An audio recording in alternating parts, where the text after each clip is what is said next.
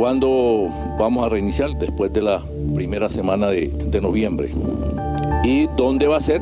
Tenemos ideas, hemos estado intercambiando con, con el gobierno dónde podría hacer el reinicio.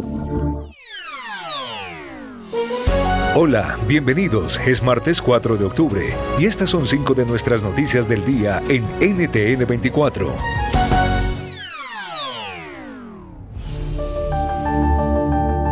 Escuchaban a alias Antonio García, comandante de la guerrilla del ELN. De esta manera, este grupo irregular y el gobierno de Colombia anunciaron el reinicio de los diálogos de paz.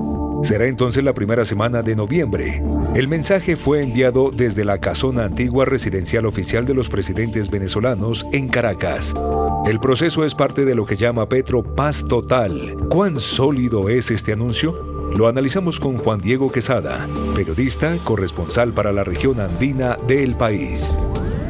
Ahí hay una hoja de ruta, hay unos mecanismos legales que van a acelerar todo el proceso. Ya conocen exactamente cuáles son los obstáculos, cuáles son los puntos donde los guerrilleros pueden tener algún tipo de objeción el ELN no necesariamente tiene ese enfoque, sino que busca transformaciones en la sociedad, que es algo tan ambiguo y tan amplio que no va a ser fácil de, concretar. Ahí es donde está el peligro de la negociación y que pueda ser que se alargue, a ver cuáles son esas, esas transformaciones que, desea el ELN.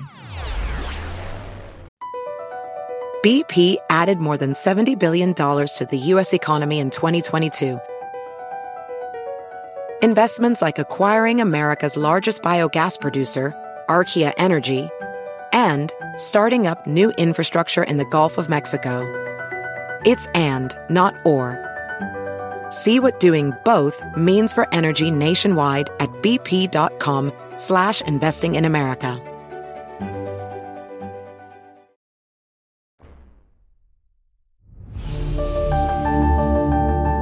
Nuevo motín carcelario en Ecuador.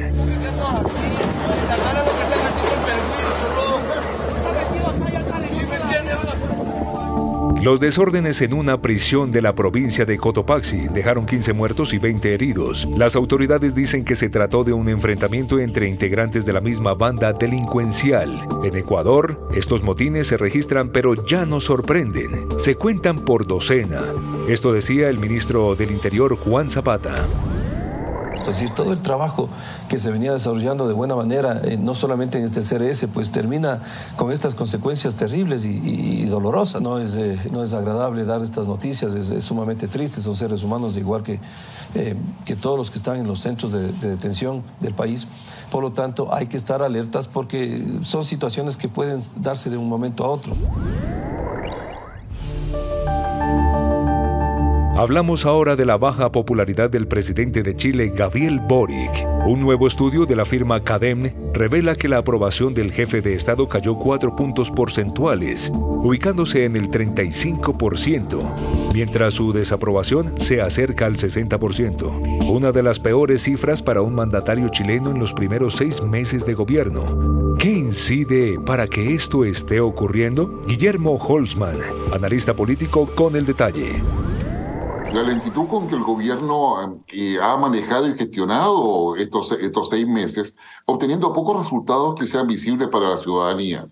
Es evidente que Chile, al igual como muchos países, está sufriendo la inflación, eso significa alza de precios, y un aumento sostenido del, desempleo, condiciones económicas que son bastante adversas y aún con la ayuda del gobierno, eso no logra mitigarse. Lo que es economía, lo que es eh, inseguridad, son elementos que hoy día juegan en contra de la percepción que tiene la población respecto al gobierno.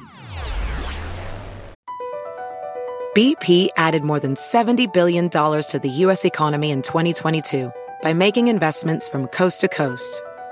Investments like building charging hubs for fleets of electric buses in California and starting up new infrastructure in the Gulf of Mexico. It's and, not or. See what doing both means for energy nationwide at bp.com slash investing in America.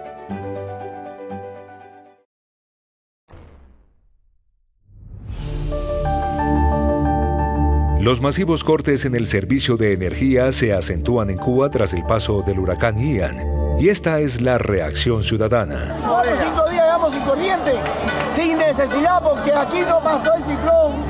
Aquí no pasó el ciclón.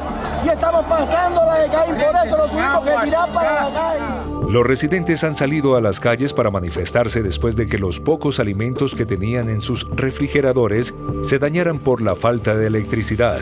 Estas son las mayores protestas desde las manifestaciones antigubernamentales de julio de 2021, que dejaron más de mil detenidos. María Elvira Salazar, congresista republicana, habló del tema.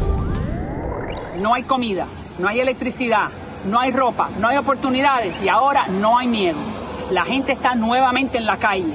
Estamos viendo imágenes similares y parecidas a las de julio 11. Muy bien. Y yo quiero que ese pueblo sepa que estoy con él, que estoy en comunicación con la Casa Blanca nuevamente pidiéndole lo que necesitamos, libertad.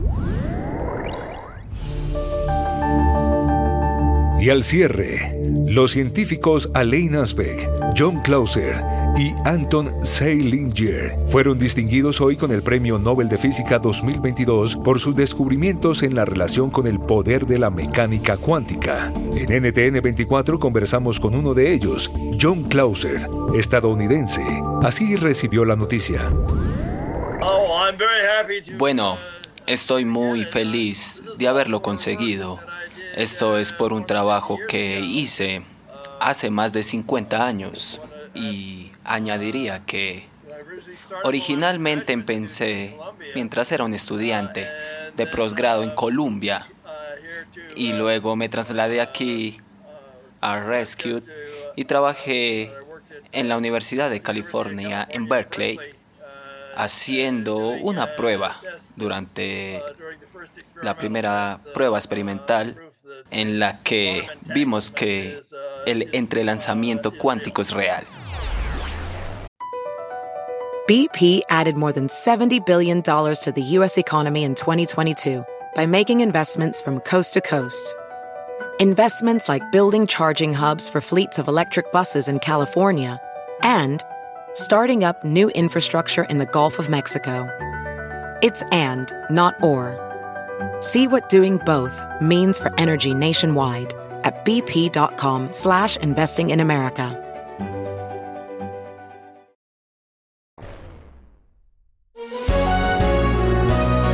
Te gustó este podcast, puedes buscar más de nuestro contenido en nuestra página web www.ntn24.com.